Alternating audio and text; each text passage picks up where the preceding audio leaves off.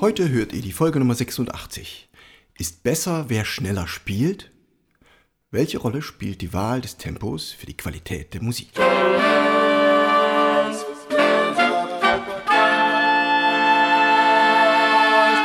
Taylors Bläser Podcast, der Wegweiser zum Lernen, Spielen und Unterrichten von Holz- und Blechblasinstrumenten.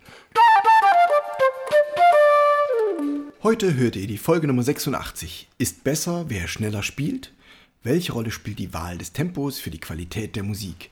Ich hoffe, ihr habt einen wunderschönen Jahreswechsel gehabt. Ich wünsche euch für das neue Jahr viel Kreativität und musikalische Erfüllung. Vielleicht kommt ein neues Instrument in eurer Sammlung und inspiriert euch weiter, Fortschritte zu machen beim Musikmachen. Ich hoffe, ihr habt eine schöne Hausmusik gemacht um Weihnachten rum. Ihr hört vielleicht die letzte Folge von, vom Podcast. Da habe ich euch ein paar Anregungen gegeben und ihr traut euch jetzt eher euer Instrument zum Freunden oder zur Familie mitzunehmen. Ihr habt eine große Produktion gehört, äh, das Silvesterstück Brill's Instinct. Dazu gibt es den Kinofilm ähm, Der Staatsfeind Nummer 1. Und ähm, da könnt ihr gerne nochmal nachhören. Heute gibt es nur eine kleine Musik, denn ich brauche auch ein bisschen Entspannung und Ruhe und ich habe diese Zwischentage ein bisschen genossen auch. Heute will ich euch mit der Folge einladen dazu zum Musik hören und Geschmack bilden, welches Tempo ihr für ein gutes Tempo haltet und wie sehr die Geschwindigkeit dabei eine Rolle spielt. Einmal werde ich dabei über dieses Stück sprechen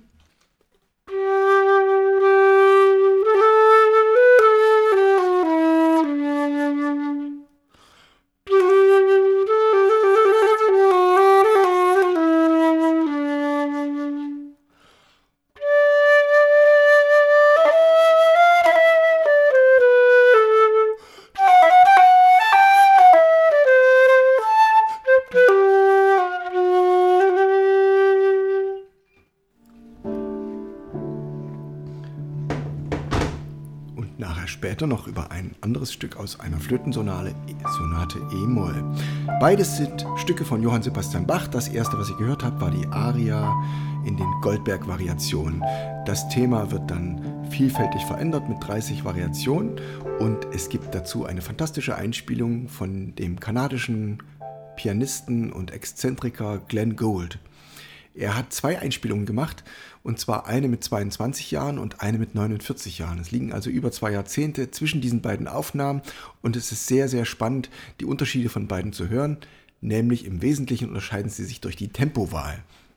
Der junge Ungestüme hat natürlich die schnellen Tempi und der ältere, reifere Glenn Gould hat sehr langsame Tempi gewählt.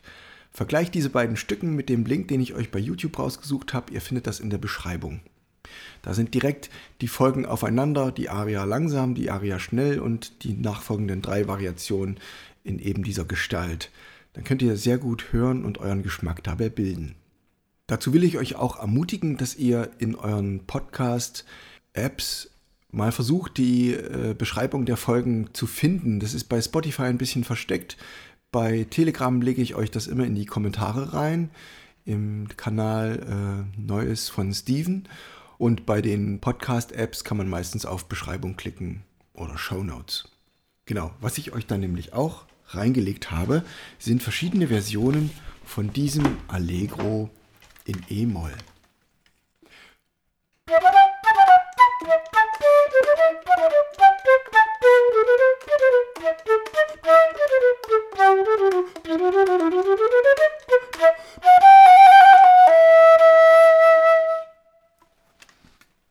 Original ist es noch mal ein Stückchen länger und das ist aus der Flötensonate Sonate E-Moll von Bach.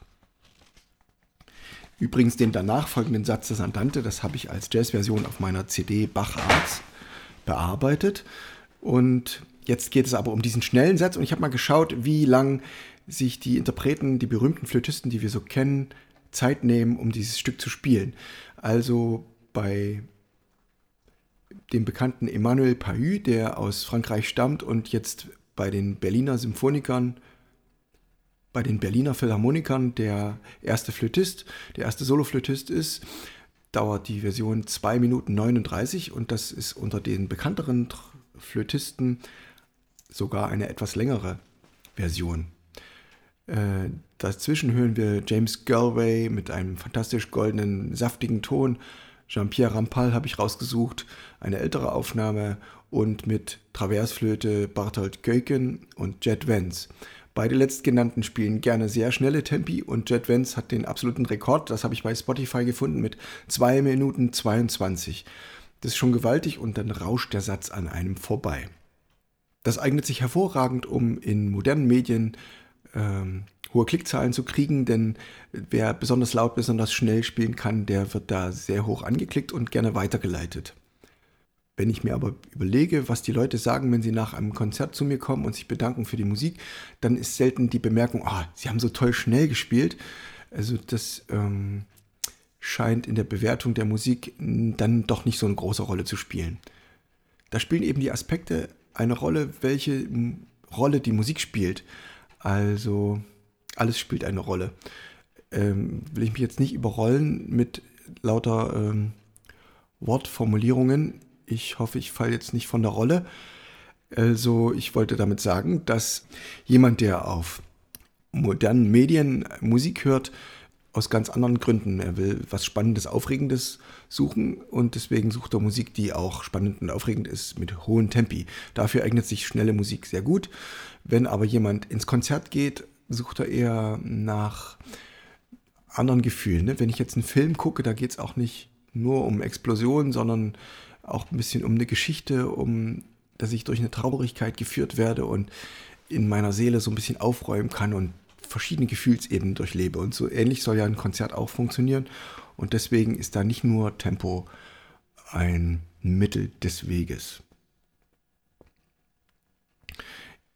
Möchte ich euch an dieser Stelle empfehlen, meine Folge 59 ist richtig Spielen messbar. Den Link findet ihr auch in der Beschreibung.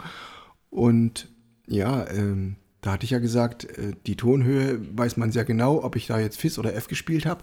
Aber ob ich den richtigen Rhythmus gespielt habe, kann ich in dem Fall nicht so gut messen selbst. Wenn ich aber eine CD habe, dann dreht sich das um.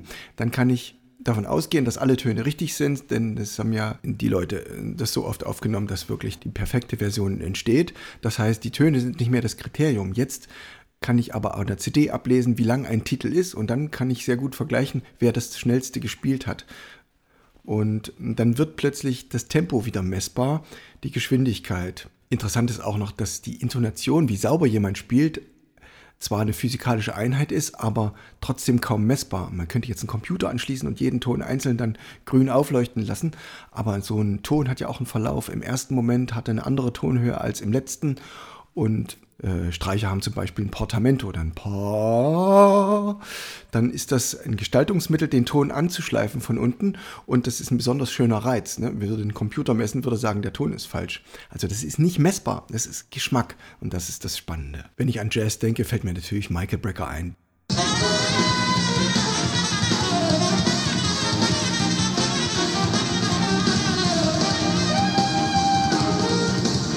Unglaublich schnell spielt. Ich bin mir genauso gut sicher, ich, er hat unglaublich lange auch geübt pro Tag, viele, viele Stunden und war besessen von den Sachen. Äh, es gibt keine anderen Spieler, die vor ihm solche komplexen Melodiestrukturen gespielt haben. Und das macht man nicht einfach so, indem man viele Konzerte spielt, sondern da steckt viel Arbeit drin, sich das überhaupt auszudenken und dann in die Finger einzuüben. Da kann man nicht was üben, was vorher schon da war. Man muss sich selber ausdenken, muss sich ans Klavier setzen, muss sich die Strukturen überlegen und die da aufs Saxophon übertragen und dann auf Geschwindigkeit bringen. Also seine Geschwindigkeit zu spielen ist zu einem gewissen Teil vielleicht Begabung, aber zum größten Teil wirklich harte, sehr, sehr fleißige Arbeit. Und er spielt auf eine Art effektiv schnell, dass es einem wirklich vom Hocker reißt. Es ist so faszinierend und so atemlos, dass einen das wirklich anfixt. Das ist schon eine große Meisterschaft. Das ist der positive Aspekt vom Schnellspielen. Michael Brecker.